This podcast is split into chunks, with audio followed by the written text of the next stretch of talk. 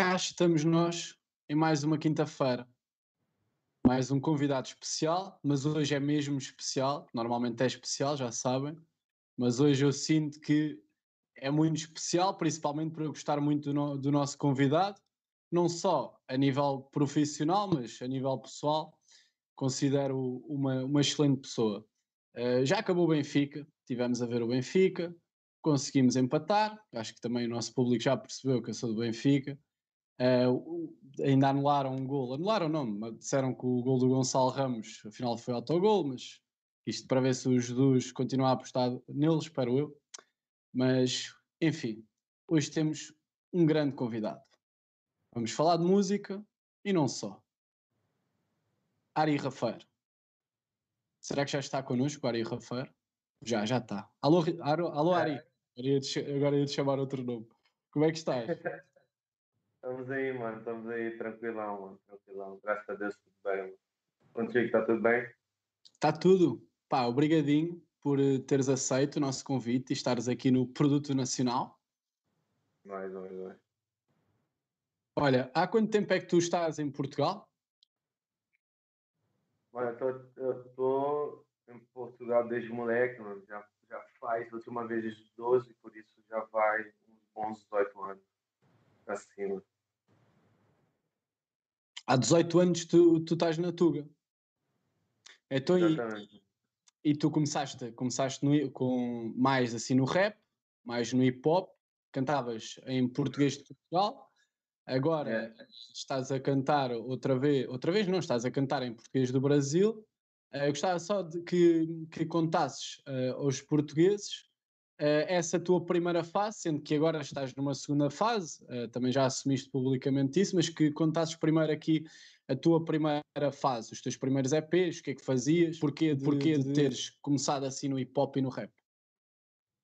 Então, acho que todos nós brasileiros temos uma fase que, que quando chegamos no outro. Brasileiros não só, todos os imigrantes, né? Temos uma fase em que a gente se mistura, se mescla com a cultura do, dos outros países, os países em que a gente está imigrado, né? Então, em certa parte, eu, eu, tanto eu como a minha família, a gente foi se adaptando muito bem ao, ao, ao Portugal e a, a visão que a cultura portuguesa tem sobre a cultura brasileira, ou seja, que é um que é aparentemente aceitável, né, de, de, de conectar, porque a língua é a língua é mesmo, né, não temos problemas com a língua. Ah, o, o, o brasileiro até em certa parte foi foi foi recebido em boa escala até em comparação com outros outros imigrantes que têm sido mais castigados a meu ver que propriamente os brasileiros mas ah, e nessa e nessa nessa adaptação a essa essa cultura essa essa maneira da gente ver a, a vida, a, a minha família foi se adaptando principalmente em termos de sotaque, maneira de, de interagir, de expressão, né? Nesse caso de, de fala. E, pô, eu com o tempo fui me adaptando com muitas dificuldades, principalmente na escola, de, de fala, porque a gente diz os S de maneira diferente. Então, fui me adaptando ao sotaque português e fui me expressando mais em português. Eu acho que tive uma fase que muitos, muitos, não digo todos, mas muitos brasileiros e, e também eh, os palopes sentem que estão meio perdidos, porque se você for para o Brasil, não é o brasileiro típico, mas aqui você também não é português. Então, eu tive uma fase em que eu tive mais puxando para o lado português e foi uma fase que durou muito tempo e eu fui aceitando dentro de mim como se fosse natural. Contudo, com o tempo eu fui entendendo que o brasileiro que existe antes de mim era mais forte que essa adaptação que eu, que eu fui fazendo ao longo do tempo. Mas durante essa adaptação eu fui me expressando como sempre quis me expressar e fui me expressando principalmente em português de Portugal e tentando ao máximo. O X-Ato, X-Ato, onde eu gravei uh, um dos meus EPs, o Pé de Chinelo, um, ele foi testemunha viva que várias vezes eu não conseguia gravar bem uh, os sons por causa do, do sotaque, a dificuldade com, com, com, a, com a dicção, principalmente. eu nunca me adaptei 100% a isso aí. Isso me castigava bastante, me, me trazia vários problemas. Várias vezes eu queria desistir de fazer o rap porque eu não tinha o potencial que eu conseguia ter em brasileiro. E isso aí foi algo que eu acho que se foi notado com o tempo, principalmente no, no, nos dois primeiros CDs que eu fiz. O, o, o primeiro de todos, o, o, o Desabafo, de 2000, 2006, e posteriormente o Consciência dos 20 no, em 2009, e também o Pet Chinelo em 2014 também foi assim, a última vez que eu, que eu tentei, vou usar a palavra tentei, uh, me adaptar ao máximo ao, ao rap português. Contudo, mais maduro, como, como eu me sinto agora, uh, eu tomei a decisão clara de ser eu, e para ser eu, eu precisava de me ligar à minha origem, a quem eu sou de origem e ao, ao sotaque com que eu aprendi a falar.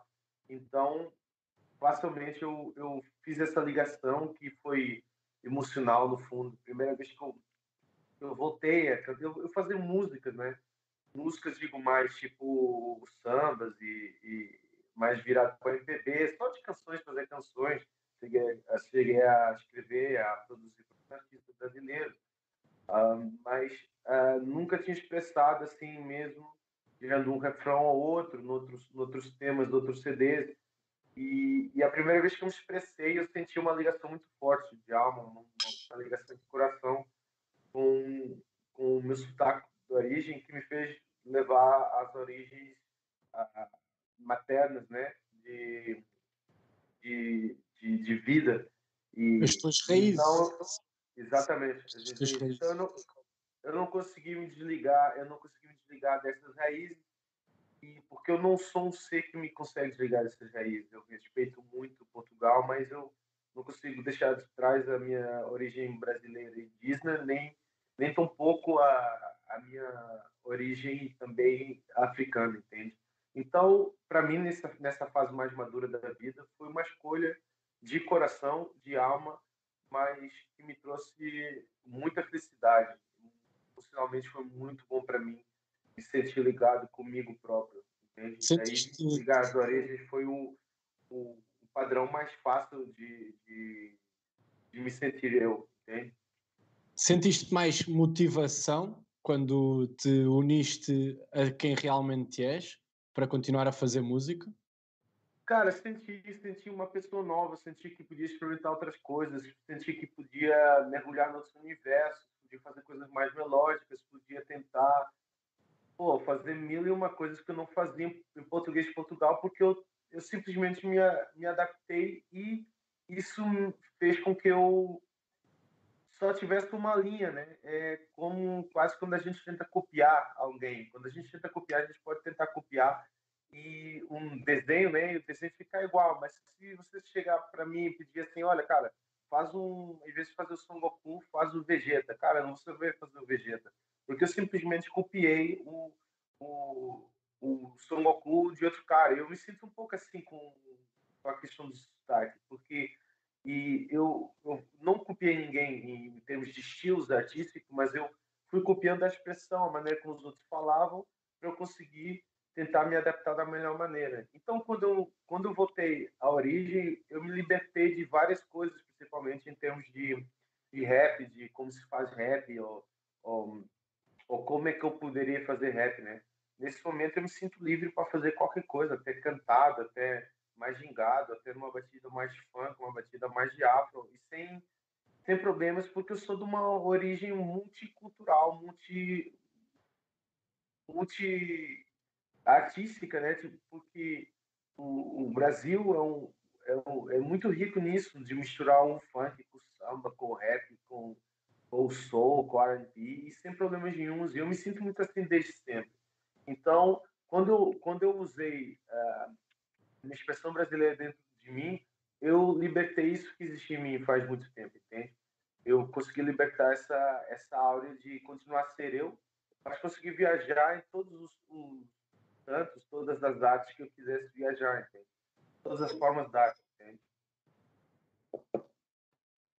Está aqui um, tá, tem aqui um dos meus cães, não percebo. Já na semana passada, aqui e o, o gajo veio, veio me chatear outra vez. Isto é o sétimo, sétimo episódio que fazemos e só nestes dois últimos é que ele anda aqui a chatear, meu suave. Mas tá eu. Está a querer aparecer, o sacana. Eu, eu já. Pá, tu costumas. Que eu, pronto, nós, para quem não sabe, nós, nós já trabalhámos juntos. Um, nós também já nos conhecemos há algum tempo. Tu lembras-te a primeira vez que nós falámos? Mano, não, sinceramente não. Acho que. Eu, eu vou, eu vou te lembrar. Foi, foi quando tu estavas a fazer o, o rolezinho no, no Copenhagen. Okay. E eu estava. Eu, olha, por acaso agora. Não, eu, já, eu, ainda não estava lá a trabalhar. E falámos. Eu já não sei porque é que falámos sequer. Mas sei que foi a primeira vez que eu até estava com um amigo meu, o André, e foi a primeira, primeira vez que, que nos falámos. E o, rolezinho, o rolezinho, na altura, era. Era a que dia? Era a quarta-feira? Era a quinta-feira. Tu, tu, tu, tinhas o, o rolezinho em que tinhas a, a, uma banda e levavas, e levavas vários artistas para, para irem cantar contigo. Queres, queres nos explicar eh, como é que funcionava o rolezinho e principalmente, porque eu, eu sei que sim, o impacto que teve, pelo menos na cultura hip hop em Portugal?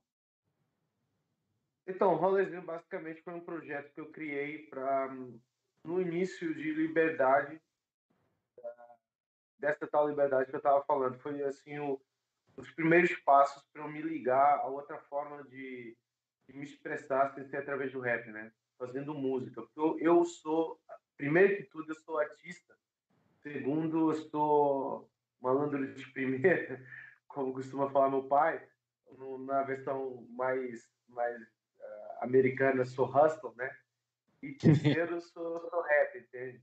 Então, tipo, é, nessa ordem, eu como artista, eu, eu senti que curtia fazer a parada com banda e tocar com banda e, e dirigir uma banda para isso. Então, cara, eu não lembro bem porquê, mas quer eu lembro até, foi a Catarina que trabalhava no, no Copenhagen que basicamente ela ela me convidou, me desafiou a fazer um projeto musical. Eu pensei assim, porra, eu conheço tantos, tantos MCs, tanta gente do mundo da música, por que não fazer um projeto em que eu tenho um convidado, um projeto completamente acústico, em que eu tenho um convidado e todas as semanas, de duas em duas semanas, inicialmente era assim, a, que mergulhasse o, o cara no universo do, do violão, da bateria e do baixo apenas. Tipo uma, uma parada muito acústica. E, cara, eu ao início eu fui sem, sem perspectivas, eu fui só, pô, vou fazer uma grana, né? Foi no início que eu me estava profissionalizando como músico, né? Eu estava eu tava dando aulas em, em Chelas, salve, salve Chelas, não uma vila, que é uma polêmica está grande aí, salve Stand Aqui, em Chelas, estava dando aulas em Chelas e, e no bairro de, de, Madre de Deus. E dava aulas também de guitarra no Cacém. E foi, foi o primeiro projeto que eu tive, assim, fora de dar aulas, que me especializou como um músico, entende? Então, nessa primeira fase, primeira fase eu simplesmente deixei ir. E primeiro convidado foi o Felipe Gonçalves. Era para ser uma parada mais com cantores de, com rappers, entende? Para ver aquele equilíbrio, porque eu temia que os rappers não aceitassem o desafio. Contudo, com o tempo os rappers foram sentindo por quê? Porque foram assistindo ao, ao rolezinho e foram entendendo que aquilo era muito o, o, a parada do hip hop em ação, entende? No sentido de que aquilo era tinha uma pureza tão bonita tão, tão real, tão na hora como é os freestyles na rua? Só que era com banda nos temas dele. Então, a gente, eu fazia uma viagem entre as letras e a emoção que a banda conseguia dar às letras. Uma coisa que não acontecia com os beats. E daí os MCs foram vendo, porque a maior parte da nossa plateia era do hip hop, era MCs e, e, e, e DJs e só do, do grafite. Então, tipo, essa plateia aí, eles foram absorvendo o, essa, essa, esse hip hop que havia dentro do projeto Rolezinho. E daí, isso começou a ser um sucesso numa maneira muito underground, né? Porque a gente estava vivendo ainda os primeiros passos do hip hop como está hoje em dia. Hoje em dia tem um universo pop, né? Tá em todos os festivais do, e todos ou quase todos esses MCs que estão nos grandes festivais passaram por rolezinho. Digo tipo Peruca, o Bispo, a Grog Nation, sei lá, o Scratch, o Sam the Kid, o, pô, Loreta, SP, Vicious, cara, foram muitos, Cálculo, Crystal Man, Malabar, várias vezes Malabar, J. Então, tipo, vários, vários eh, MCs passaram por nós. E era uma coisa de um ensaio a gente ia, na, ia no rolê literalmente, mano. Era um rolê li, li, literal. A gente pegava na, em todo mundo e, e botava, botava pra, pra correr na hora, mano. Havia temas que a gente ensaiava no check sound até, por vezes, mano, quando o MC não tinha tempo. Cachês muito baixos e era uma coisa muito por amor à camisola. Eu acho que o bonito do projeto foi isso aí. Foi um Copenhagen que não era conhecido ainda, a gente ajudou muito a projetar o nome do Copenhagen. E 140, 140 pessoas, quase sempre cheio, viram mano, viveram momentos muito bonitos. Eu acho que isso foi uma, foi, uma fortaleza para o início do hip hop, para muito, muitos MCs que começaram a ter banda, muitos MCs começaram a utilizar guitarra nas suas músicas, muitos MCs que, que começaram a dar mais valor ao show, começaram a dar mais valor aos músicos também, entendeu? E, cara, isso, e para mim, a, marcar o hip hop como até hoje eu não conheço um projeto no mundo inteiro que fosse assim dessa maneira, ou seja, uma banda acústica que convidasse uh, um MC de 15 em 15 dias e posteriormente de mensal uh, para musicalizar uh, os seus temas. Eu não conheço até hoje um projeto assim. Cara, para mim é, é, é, pô, é maravilhoso eu sentir que criar algo único eu sempre me vi como um artista, daí eu, eu tá no ano que eu primeiro sou artista, porque eu, eu adoro a arte, mano. Eu amo arte amo, e eu amo o criar algo único, entende? Então, criar uma, algo único como o rolezinho foi muito bom para mim, gratificante para mim e posteriormente acho que foi muito gratificante para o hip hop. Acho que enriqueceu muito o hip hop, principalmente em Lisboa. E, cara, no outro dia eu tava falando, já não sei com quem, mas e foram momentos únicos, mano foram momentos únicos. A galera, tipo, viveu ali emoções, cara, que não viveram em outros shows, mano. João Moura tá me falando que o, a, a, gente fez a, um gênero de primeira, primeira versão da história de hip hop, né? A gente botou desde o Alex e o Putz dos Bairros, que cantavam, cantavam já, sei lá, 1994, acho eu, até o Sam da Kid para fechar a noite, passando pelos Grog nessa noite, Loreta, Ferri, Tequila, lá, tanta gente, Marcos Best, tanta gente passou nessa noite. Numa única noite a gente juntou 12 MCs. E a gente fez ali um momento histórico. que o João Moura outro dia estava dizendo que o top dos concertos que ele viu foi esse concerto. 140 pessoas num único sítio, não é um super box, super rock. Era um, um Copenhagen, um rolezinho no Copenhagen com 140 pessoas cheias assistindo a um momento único do hip hop português para mim isso é mais que gratificante a gente a gente ter vivido e ter sentido e ter tido o privilégio de, estar com MCs que hoje em dia são caras que dominam a pop music em Portugal. Sem dúvida. E, e, para, quem, para quem não conhece, para quem nos está a ouvir e não conhece, Copenhagen é um espaço uh, muito pequeno e, e o Copenhagen cheio ainda mete as tais 140, 150 pessoas, e imaginem um, um, um, espaço tão pequeno, o ambiente que, que se cria à volta daquilo. O Ari na, na guitarra, depois com, com a sua banda e os MCs.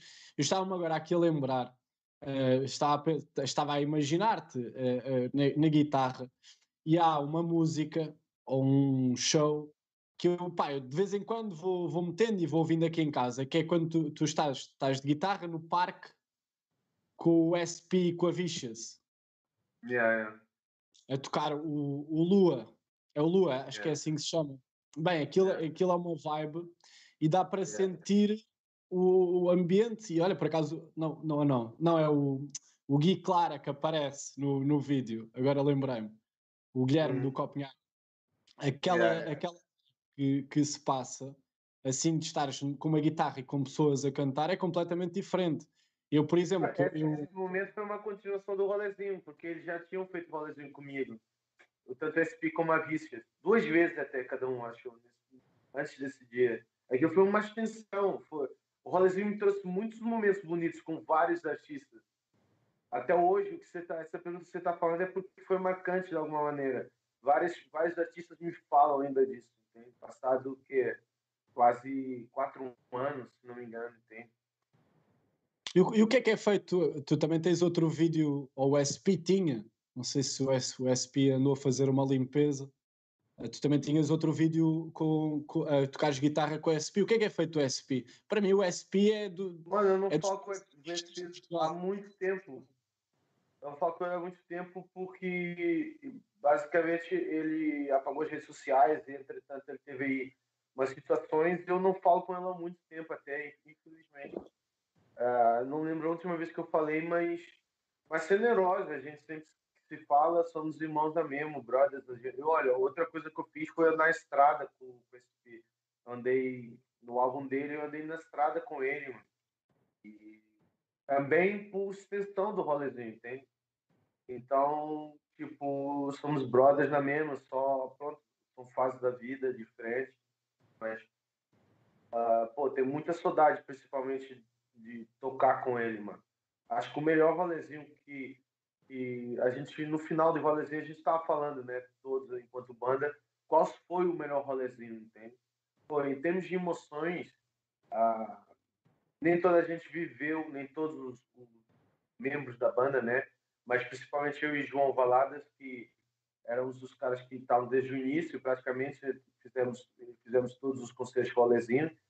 E e o momento assim que a gente se lembra mais marcante assim foi o show do SP, mano. No, no Copiaga, mano. Foi muito, muito pesado. Todo mundo tava conosco na energia. Mano.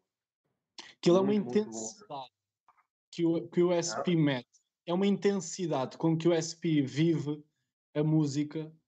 Aquilo, pá, aquilo é, é incrível. Aquilo, aquilo, ele não é rapper. Ele, ele tem uma voz, ele tem uma técnica de canto que é, que é absolutamente incrível. Eu, eu acho que ele, acho não, eu tenho a certeza que ele, ele para mim está no, no top 3 de, de artistas na Tuga.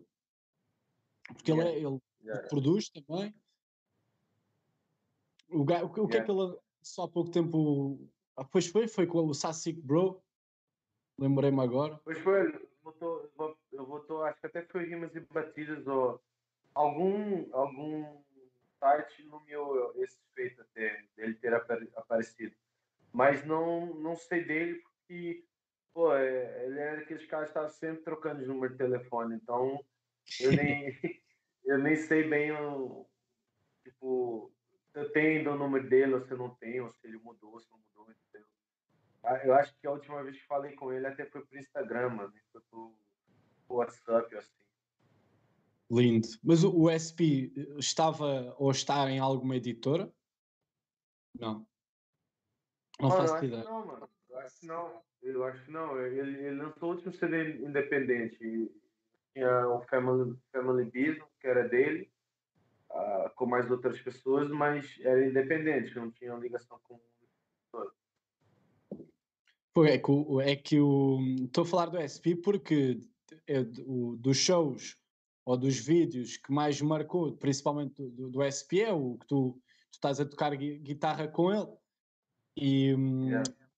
agora que eu ia dizer da, da, estrada, porque o SP, pelo menos, eu, eu vi uma vez ao vivo, mas também foi no, no sítio errado, aquilo estava super vazio, foi no garagem.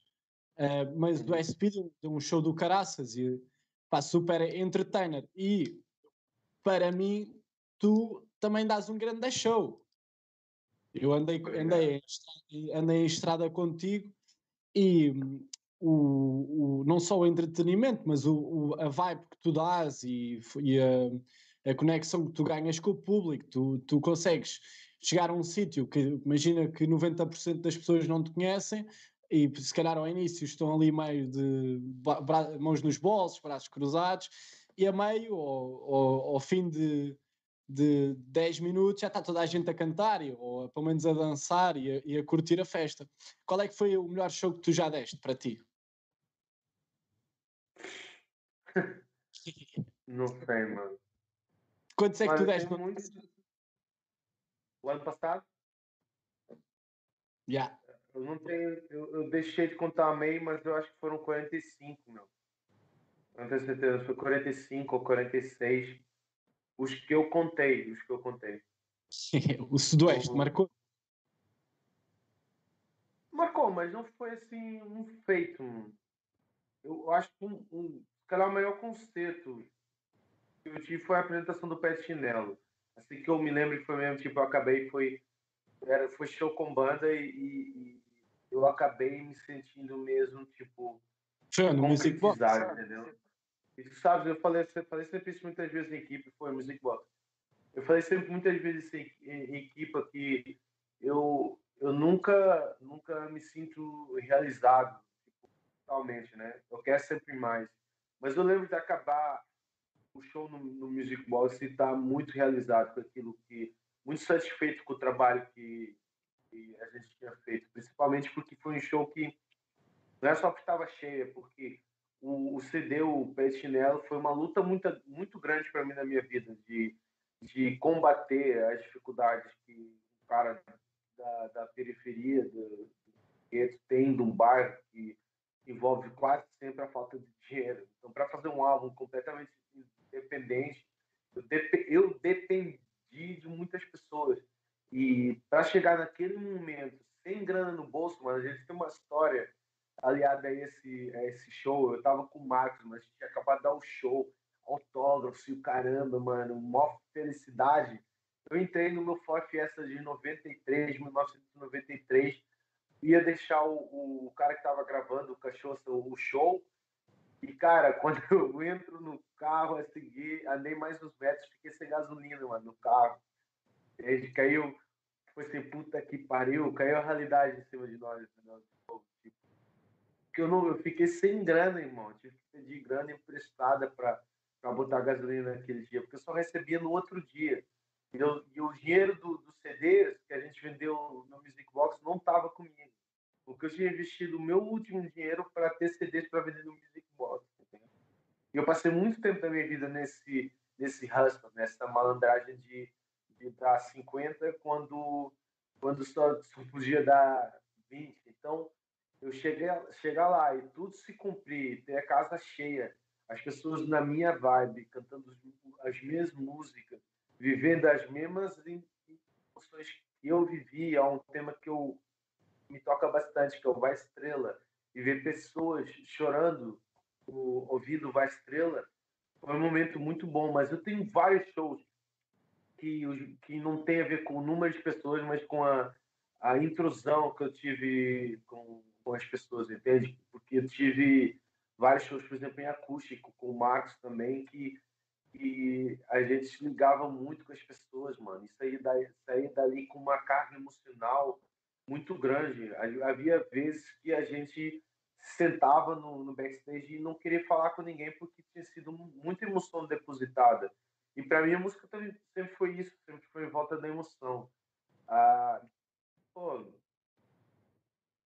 acho que esse é o show mais marcante para mim, mas sei lá, tem vários shows que tem momentos ó, que eu conheci pessoas, ó, que ah, alguma música fez diferença, entende? Eu me lembro também do show no Estoril, no, na Semana da Juventude de Cascais, e a gente abriu o chulagem, mano. E na altura abriu o chulagem para nós era a puta merda mesmo. É tipo, até hoje, maior respeito, é um cara que nos influenciou muito na, na vida, no, no modo de estar, no acreditar em nós mesmos, acreditar que as pessoas do, do gueto têm, têm chance de viver, de, de projetar a sua voz, a sua, a sua raiva, o seu amor, como quiserem, entende? E a gente abriu o show do Chulage, foi muito bom para nós. E a gente entrou com tudo, mano. Lembro que Grog Nation tocou antes de nós, ou Bispo, se não me engano, o Grog Nation ou Bispo. E, e, quando a gente entrou, mano, foi a primeira vez que a gente sentiu que a gente não tocava muito tempo em Lisboa, lembro, lembro muito bem disso. E a plateia estava cheia para ouvir nossas músicas, cantando as nossas músicas, vivendo aquilo que a gente estava cantando. Lembro que esse show também foi muito importante para nós, para entender que realmente a gente conseguir fazer a música do nosso jeito e chegar nas pessoas. Acho que, pô, que eu me lembro, pô, foram muitos shows, mano, graças a Deus, muitos shows. Meu primeiro ano que eu fiz shows, eu, eu fiz 86 shows, mano, no ano. Porque eu fazia tudo de bola, mano, todo lado, vejo CDs em todo lado, cara. Eu ia tocar no Porto, eu arranjava duas casas para tocar no Porto, mano. Eu fiz um contrato com uma com a Comacef, que fazia prevenção sexual nos jovens, então eu passava a semana inteira viajando escolas de Portugal. Só ganhando o dinheiro do cachê era a venda dos meus CDs, entende? E, e não sei se o Pedro Barbosa um dia vai ver essa entrevista, mas queria deixar uma mão por ele também. Foi muito importante para mim essa fase da minha vida entender que eu podia ser músico com 17 anos, ou 18 anos no máximo que eu tinha, entende? Tem muitas coisas, não, não dá para citar só um show mesmo, eu tentando, tentando citar a mais que um show, com certeza. É Como é que estou lembrando Como é que foi? Tu não, não passaste, de, de, não passaste deste quase 50 shows? Não sei também, mas como é que foi de repente ficar, e este ano uh, acredito que já tivesse aí também uma boa estrada para fazer, como é que foi de repente isto do Covid?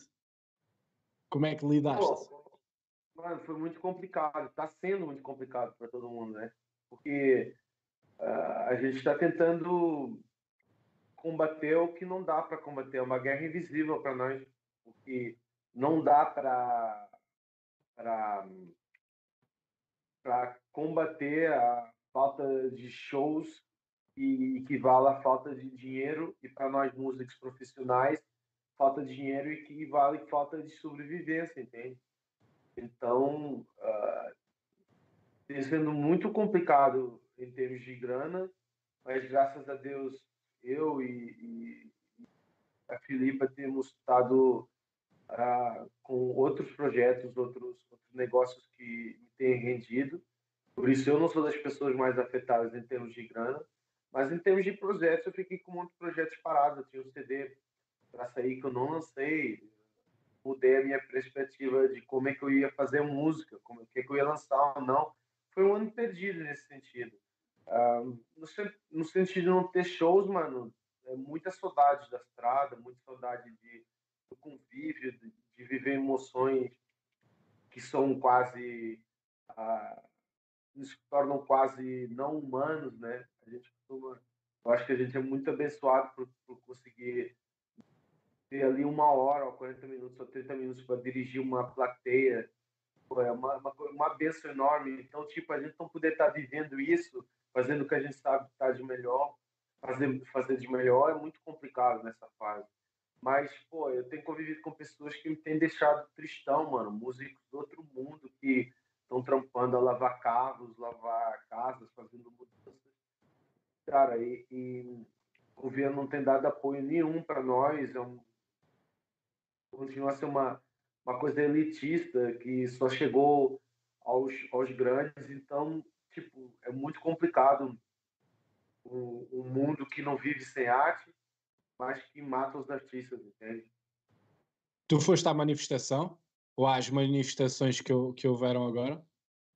Cara, eu não fui por uma, uma, uma, uma razão simples. Eu, eu, eu tenho o meu moleque tem problemas respiratórios e eu tenho tentado evitar ao máximo possível uh, o aglomeramento de, de pessoas e foi pronto. Uma das vezes até, até queria ir, mas ele ficou doente e foi quase tipo Pô, parecia que era Deus me falando, mano, calma aí, cara. Existe o vírus da mesma e é preciso ter cuidado nessas coisas. Eu tenho, eu tenho tentado viver minha vida normal, né? Mas desde o início da pandemia que a gente tem evitado ao máximo contatos, assim, de, de coisas que, que vai envolver muita gente. Até nos centros comerciais a gente tem, tenta estar tá em horas menos movimentadas, entende? Foi, é que tu, tu estava aqui a pensar, é que tu no, nos últimos anos, ou nos últimos tempos, a tua vida pá, deu, deu uma camalhota quase, pá, uma, uma camalhota monumental. Tiveste um filho, só isso é uma grande mudança principalmente de mentalidade, é uma, deixamos de pensar só em nós, uh, pa, passamos a pensar na, na, nossa, no nosso filho. Um, de, larga, não largaste, mas de repente mudaste a tua fase no, na música, no hip hop, passaste a fazer música ligada às tuas raízes e agora estás na Sony. É. Como é que foi isso de. Como é que, como é que apareceu este, este, esta ligação à Sony? Mano, é, sei lá, acho que é um namoro antigo, porque. Como é que eu vou explicar isso aqui? Pronto, basicamente eu já tinha outro. Já tinha tido uma primeira abordagem com a Sony há um ano atrás, na altura do Vai Dar Certo. E e nessa primeira abordagem as coisas não, pronto, acabaram por não acontecer e naturalmente surgiram. Pô, eu, graças a Deus, eu fui trabalhando esses anos todos com muita gente ligada a editoras, ligada a pessoas importantes no meio. E essas pessoas foram me reconhecendo como profissional e como artista. Então, pô, foi um, uma jogada de, cara, lembro que eu falei com o Jimmy P na altura, falei com o Ben do, da Bridgetown também, acho que são pessoas que eu, que eu trato por tu, faço a expressão, e que me indicaram, como o melhor caminho para projetar a minha música seria trabalhar com a Sony. Então, pô, eu, o que eu fiz dessa vez é que eles tiveram a oportunidade de ouvir o, o Beira da Piscina, não ouviram os outros temas, gostaram do Beira da Piscina, e, e eles me pensaram, pô, por que não vamos tentar fazer, agilizar e, e ver se conseguimos ampliar onde a nossa música chega. Então foi um pouco por aí. Foi que a gente chegou, pô, foi uma coisa quase natural, ao mesmo tempo que foi uma procura minha de tentar que a gente chegasse a outros sítios que só uma Sony consegue chegar, ou, que, ou quando você está num patamar muito grande que chega uh, diretamente. A gente não estava conseguindo chegar e achávamos que a Sony era a melhor parceira para conseguir chegar nesses lugares. É que, é que as pessoas que nos ouvem, e não só, os portugueses no geral, pá, não, não, eu creio que não, não sabem o que é que é isto de, de criar. Há bocado estavas a falar de arte, e não, não é só na música, em, em qualquer área. E eu agora posso, posso falar também de mim, porque também eu, eu organizava eventos, um, como tu sabes, e chegou ali uma altura em que eu organizei o, o Fest e aquilo correu mal, como muitas pessoas sabem, e, e muitas das pessoas que nos estão a ouvir vão, vão agora saber, uh, que era um festival de hip hop, acabou por ser o primeiro festival de hip hop em Portugal. Uh, eu creio que muita gente uh, não sabe o que é que é a visão de imaginar coisas, de sonhar com as coisas e depois viver as coisas na altura o DevFest não correu bem, eu sei porquê, porque foi, foi muito por, por falta, principalmente gestão, porque o, o principal problema acabou por ser a promoção mais local, uh, talvez porque seja mais difícil de comunicar assim a nível local, mas isso vem da, da, da, da má gestão.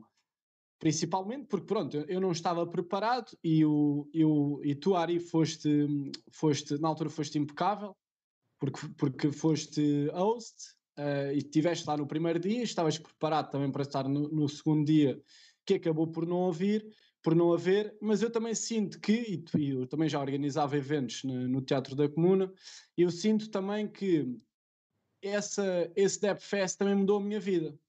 Um, foi depois de, de, desse Dep Fest, porque para quem não sabe, um, houve, houve ali várias guerras, algumas discussões, com, com managers de artistas, que, pá, que, que creio que ser normal, uh, eu fiquei bastante em baixo uh, durante, aquilo foi em 2017, talvez quase, foi quase três anos, quase dois anos que, que eu fiquei muito em baixo.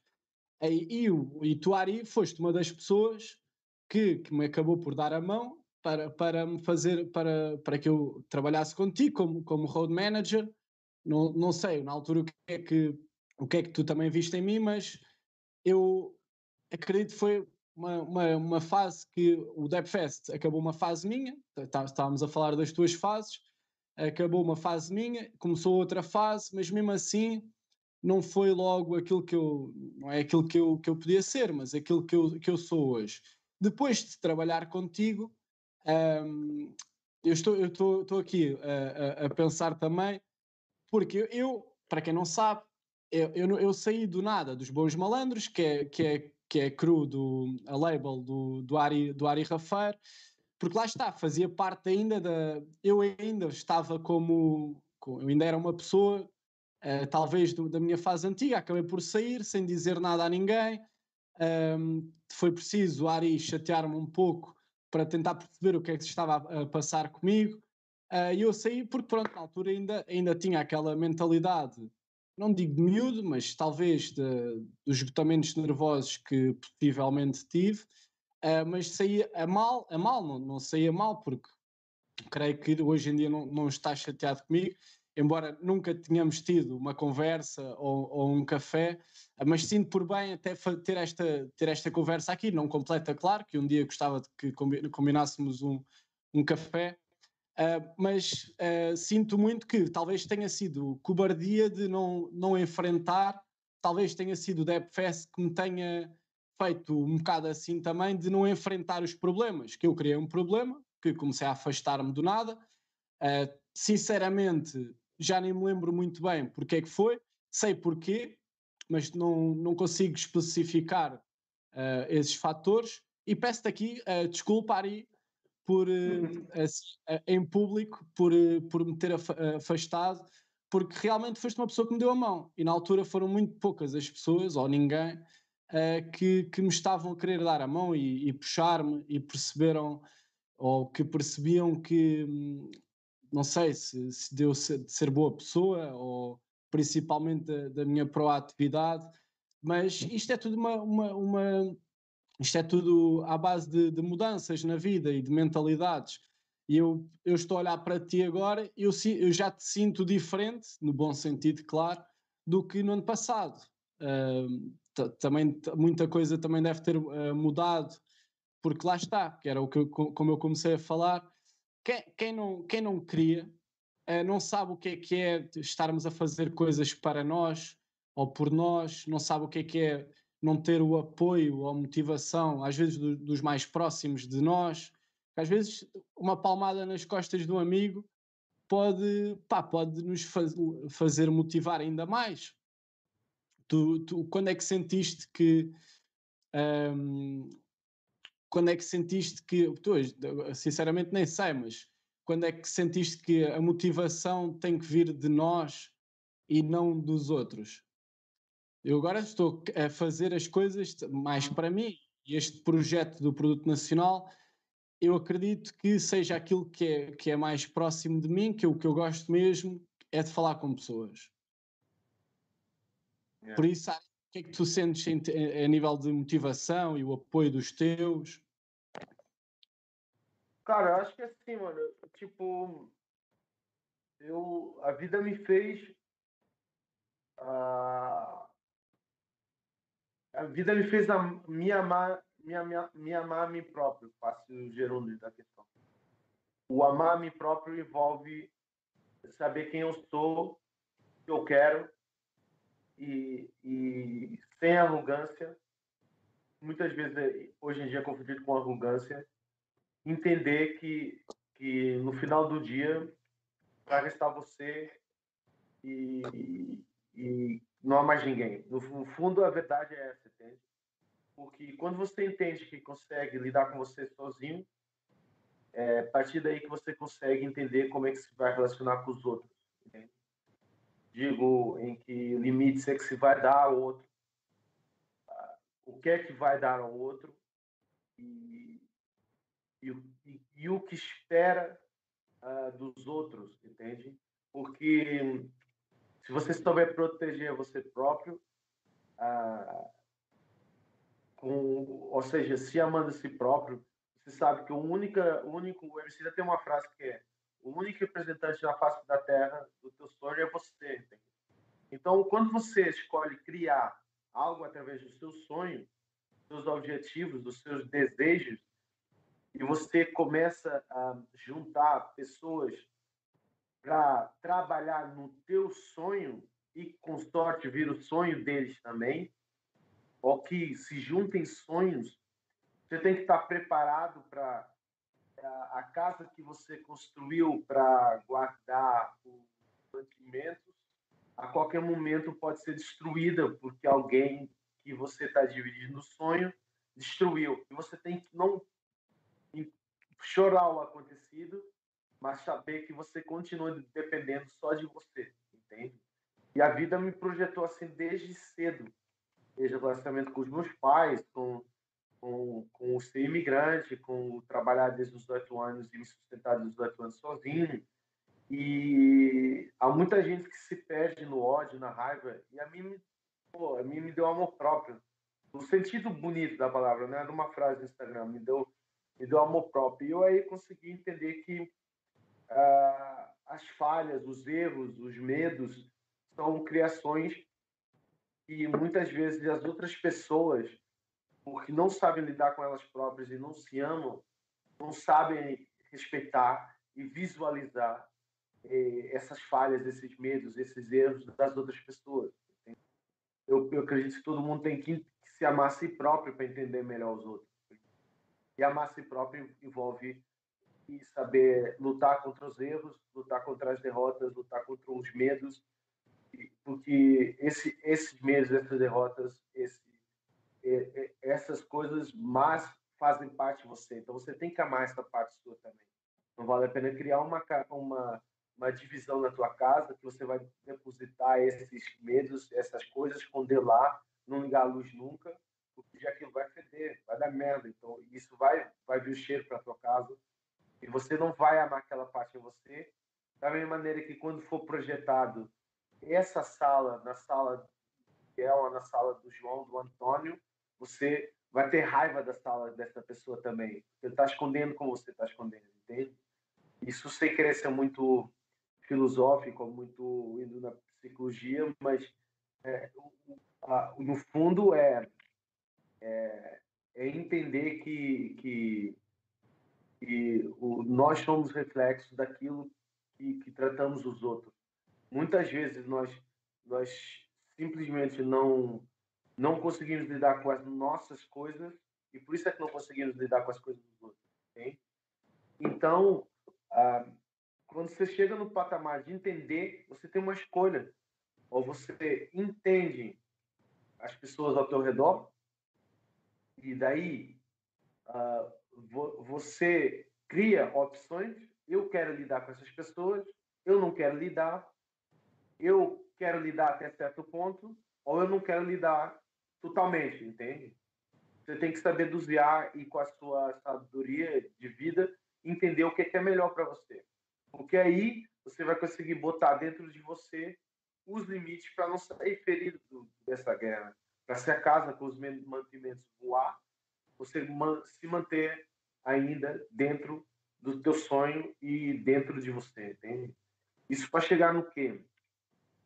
Eu, eu eu entendi cedo que eu dependia primeiramente de mim e que depois eu tinha que projetar nos outros. Eu com os Bons Malandros, com cara, com, com outros projetos, com Rolezinho, com outros projetos que eu fui criando e que, graças a Deus, tiveram sucessos diferentes, mas que pô, tiveram sucesso, uh, nem que seja a nível pessoal.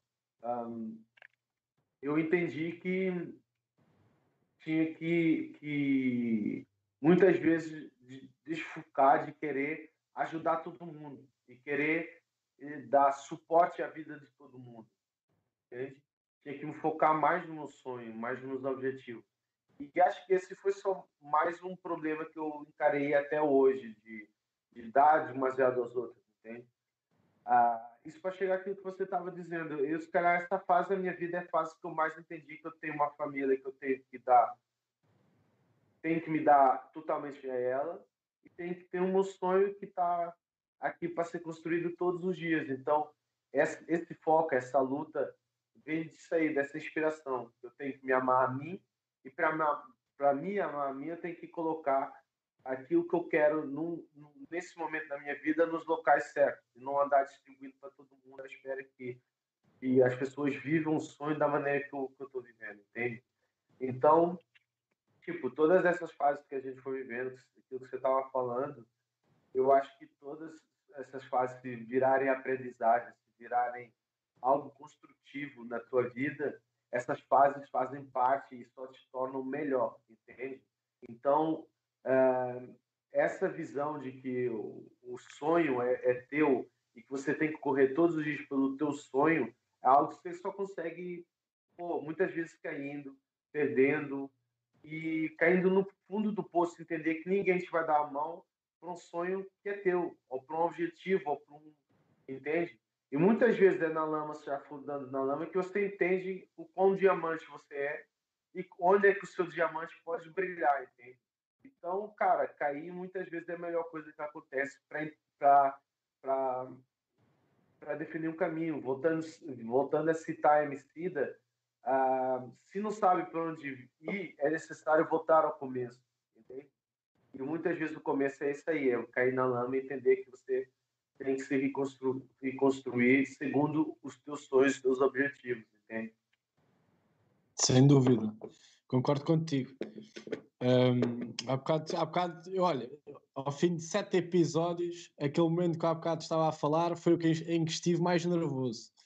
Para que também as pessoas uh, percebam que isto é um podcast, isto não é, isto não é uma entrevista, não é um programa de rádio, isto é, o, é o meu podcast é, com o Rui, que é o produto nacional, e eu estou aqui à conversa com, com pessoas. Claramente que, estando assim via Skype, é difícil uh, por questões técnicas, porque acabamos por falar um por cima do outro, também por causa de delays, é difícil ter uma conversa mais fluida e faz mais sentido eu ir lançando perguntas e, e indo falando de temas, mas uh, espero um dia, pelo menos lá está, sonho um dia uh, estar uh, num estúdio com, com os convidados, a quem também digo, ora aí já, espero um dia estar em estúdio contigo para, para que consigamos falar também melhor, seja mais, mais fácil para nós, mas é isso, uhum. nós eu também, hoje em dia também penso isso, o sonho, o sonho é feito todos os dias e, e tu e tu já lutas por sonhos há, há muitos anos e pelo menos o teu sonho. Estava aqui a olhar para as horas, estamos a bater numa, aqui numa hora, eu tenho aqui, tinha aqui centenas de coisas para falar contigo, mas gostava de falar desde Bolsonaro, mas gostava de falar de, de primeiro, se ainda der tempo, depois falamos de Bolsonaro, do, da beira da piscina, que é o, o tema que, que, lançaste há pouco mais de um mês com, com o Marcos Best e que marca a tua entrada também para a Sony. Gostava de saber como é que surgiu essa colaboração. Também já és amigo do, do, Marcos, do, do Marcos há algum tempo, como estavas a dizer. Como é que surgiu e porquê este tema, também com o Ruben? Então, pô, basicamente, durante a quarentena, uma das coisas boas que aconteceu foi que eu e o Marcos a gente se ligou mais, porque a gente já dava, não é desligado, mas não, não, estávamos fazendo música juntos, andando na estrada juntos. E a gente se ligou mais na quarentena e acabou por. É, ó, tá aqui uma música que a gente não faz junto. E, entretanto, a gente começou vendo, vendo outros beats, outras coisas, e pensou assim, pô, mano, todo mundo sempre nos pediu um, um EP, um CD juntos. Por que, que a gente não faz um CD, um EP juntos agora? Entende? Ele, pô, por que não? Então vamos nessa. Entretanto, o Ruben, o Ruben, o, o, o Blackphone surgiu nessa equação porque ele me. Pô, ele já me seguia há muito tempo, mano. Ele, ele era tipo fã, entendeu? E, e desde moleque, ele até mostrou uma foto, quando ele lembrava bem ele tirou comigo bem molequinho. E, pô, eu achei que era uma energia boa juntar ele na equação, mais tarde juntar o Zul também e, e, e, e entender que podia surgir um EP. Entretanto, a gente tinha muitas músicas feitas e uma, uma vez eu peguei na guitarra e pensei, pô, a gente precisa de uma música assim, mais guitarra, mais, mais suave, mais do jeito que a gente fazia quando fazia os shows acústicos. E daí eu falei para o Márcio, pô, por que, que a gente não vai nessa onda aí e cria uma onda mais em volta do acústico e tal. Eu disse, mano, eu adoro, sabe que eu adoro, vamos nessa. E daí me juntei com, com o Bruno e a gente fez o beira da piscina, sem grandes objetivos. Só que eu entendi logo, mal eu fiz, esbocei o refrão, que era um som muito orelhudo, que, que era fácil de agarrar. Aí, mano, foi uma coisa seguindo da outra. O som, a gente acabou o som, entendeu? Pô, vamos aproveitar que ainda tá sol e tal, vamos lançar o som sem grande, sem grande responsabilidade, se tem um hit ou não, só para mostrar que a gente vai fazer um trabalho. E foi o que aconteceu. A Sony, a Sony amarrou a ideia, ligou a nós, a gente combinou um, uma data já foi um pouco fora de horas, porque foi já em outubro, né? E devia ter saído tipo setembro, agosto. Mas como a gente não tinha grande responsabilidade sobre a música, era só para marcar uma nova era, entende? É, surgiu assim a beira da piscina. A verdade é que a gente está fazendo um, um, CD que a gente não sabe se vai ser um EP ou um, um, um álbum, mas estamos trabalhando um CD juntos e esse é só um primeiro pedacinho do, do CD inteiro. E, e, tem alguma, esse EP ou álbum que estás a fazer com Marcos, tem algum daqueles temas que, que eu cheguei a ouvir, teus, de, de guitarra? Não, esses temas todos que eu ouvi é um, é, para um, é um EP, era o tal EP que ficou para trás por causa da, da pandemia.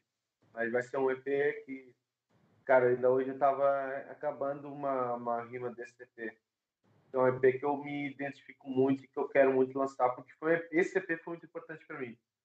Foi, foi um EP que eu parei, foi o Bruno sempre me dizia, mano, você tá trabalhando muito pros outros. Tem que trabalhar para você. E, pô, foi um EP que eu parei disse assim, mano, eu quero fazer isso agora e ter responsabilidade de que isso vai ser um hit, se vai ter um videoclipe, se não vai ter as coisas que o mercado hoje em dia pede, entende?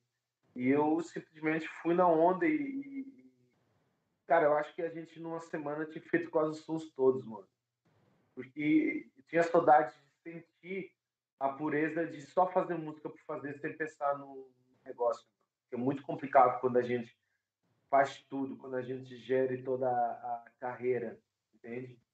Tem um cara que faz, que projeta a música, que cria a letra, que cria as melodias, que vai vender o produto que, que, que depois é, a gente é, ainda tem que fazer reuniões e tal. Cara, ser músico, manager, agente, tudo ao mesmo tempo é muito complicado. Entende? Então, pô, foi, foi assim uma, uma parada que, que mudou muito a minha vida. E eu falei, eu falei para Felipe a mesma coisa que eu tava precisando disso aí, de sentir que queria fazer uma coisa minha, completamente minha. E foi uma coisa, é, é algo completamente meu e que eu tô com muita vontade de, de lançar. Eu espero que a, que a pandemia passe rápido para eu poder lançar esse, esse EP completamente acústico, que vem um bocado da história do rolezinho e é fruto, se calhar, de muita musicalidade que eu vivi com o rolezinho.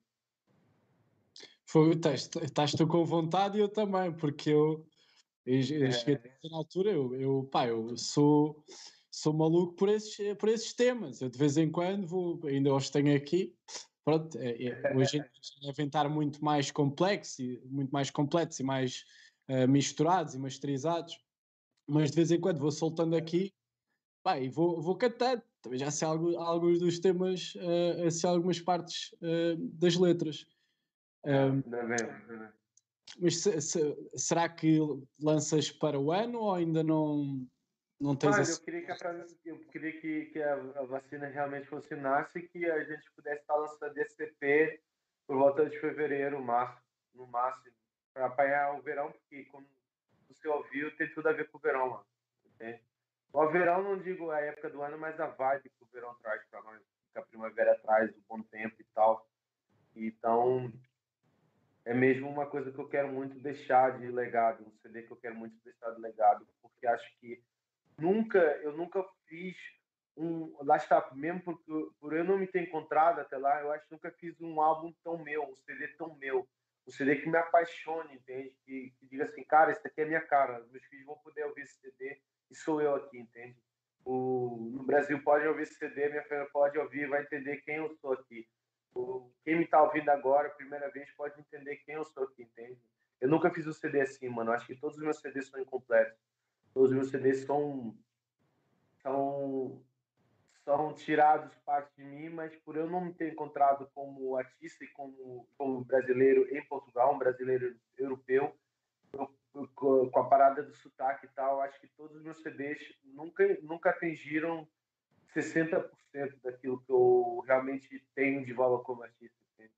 Isso, é, isso, isso sempre me fatigou pra caraca. Sempre me fatigou pra caraca e sempre me fez sentir fraco por, por, por entender que eu, que eu sou muito mais que aqueles CDs, entende? Sem desvalorizar o trabalho, porque tem muitos sons, muitas coisas que eu gosto, mas não foi o, o Ari nos Poetas Máximos. Eu acho que o Ari nos Poetas Máximos vem, vem, vem ainda aí, entende? E o Vai Dar Certo? Não sentes que foi também um tema que te marcou? Foi, foi, foi um tema que marcou, foi um tema que foi um início de uma virada na, na minha pessoa. Foi, foi quase timidamente eu entrar naquilo que eu quero fazer nesse momento, entende? Foi a, a primeira porta para abrir a, a casa. Mas eu dei esse tempo construindo a casa, entende? Então, Vale a Certo foi muito importante para isso, uh, mas os temas que se seguem, eu acho que são muito mais eu e muito mais próximo de um Aria 100%, entende? Porque lá está, eu acho que me encontrei de uma maneira única. E o, disseste a porta de entrada para a nova casa e o, e o que estava, a porta de saída, vá, para dizer assim, o último dos reais, foi o que fechou a fase, a tua fase anterior. Fala-nos é. lá do último dos reais. Pô, o último reais foi, uma. Eu estava projetando muitas músicas em português na altura, meio escondidas, não, tipo, sem dizer ninguém.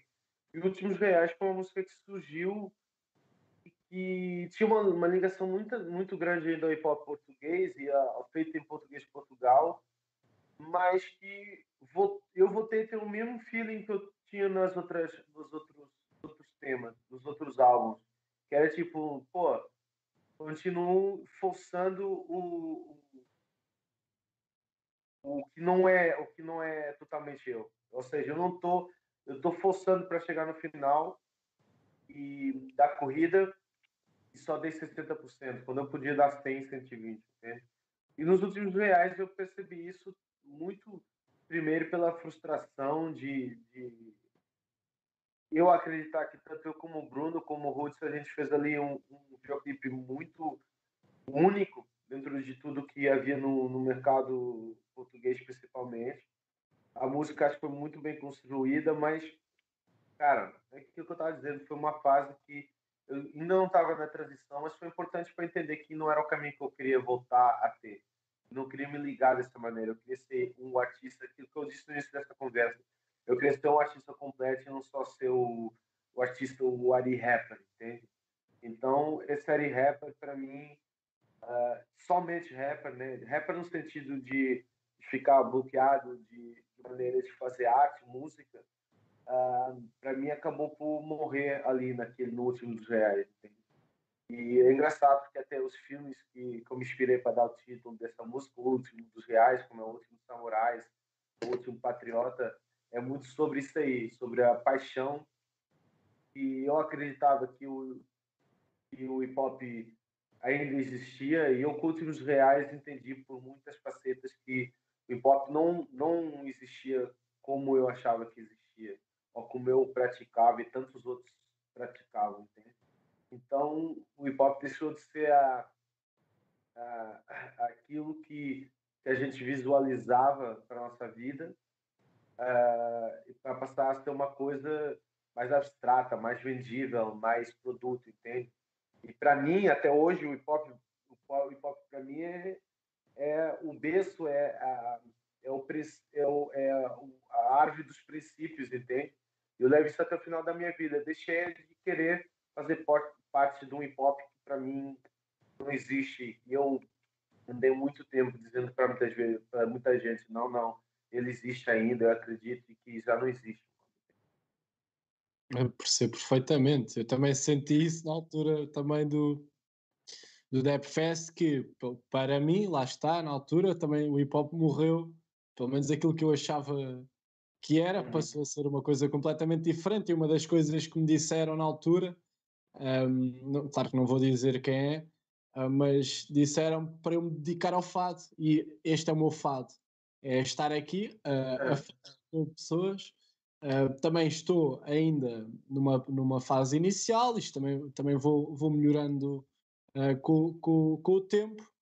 pelo menos sei que em sete episódios, e pelo menos quero que, quero que as pessoas que nos ouvem percebam que eu também quero ser bastante transparente uh, aqui e que o produto nacional uh, seja transparente, mas pelo menos aquilo que eu posso dizer é que estou cada vez mais próximo daquilo que eu quero ser e quero fazer aqui, porque estamos no sétimo episódio e eu hoje e na semana passada eu não tenho nada escrito, estou só a conversar contigo, uh, não tenho temas escolhidos e, estou só a conversar com, com os nossos convidados, por isso estou, estou a caminho um, do, do, pelo menos do meu primeiro objetivo enquanto o chamado podcaster e para mim o futuro Joe Rogan de Portugal.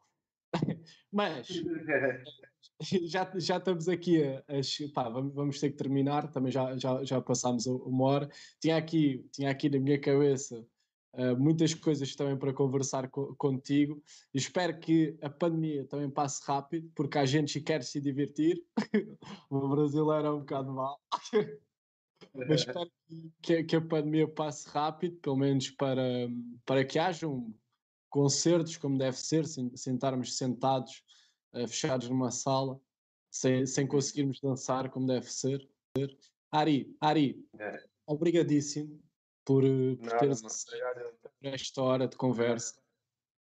Espero que obrigado, tenhas gostado. E pá, faço-te já o convite para quando lançares o álbum com Marcos Best, até possam vir os dois, a combina, forma de combinarmos também os dois, a apresentarem-nos, o, falarem sobre o, o novo álbum. Bora, mano, bora. Esperamos que seja fisicamente já também, né? Vamos nessa. Também estou muito à espera que, que a pandemia acabe por causa para isso. Portugueses, despeço-me já. Uh, espero que tenham gostado de, desta conversa, do episódio número 7. Uh, eh, hoje ficámos, a malta que está a ouvir-nos no Facebook, hoje ficámos o, o tempo inteiro, mas não, não, se vai repetir, porque normalmente são só os primeiros 15 minutos. O resto do tempo é no YouTube. Uh, mas hoje achámos por bem ficar a horinha completa aqui no Facebook portugueses. Para a semana há mais, por isso, até para a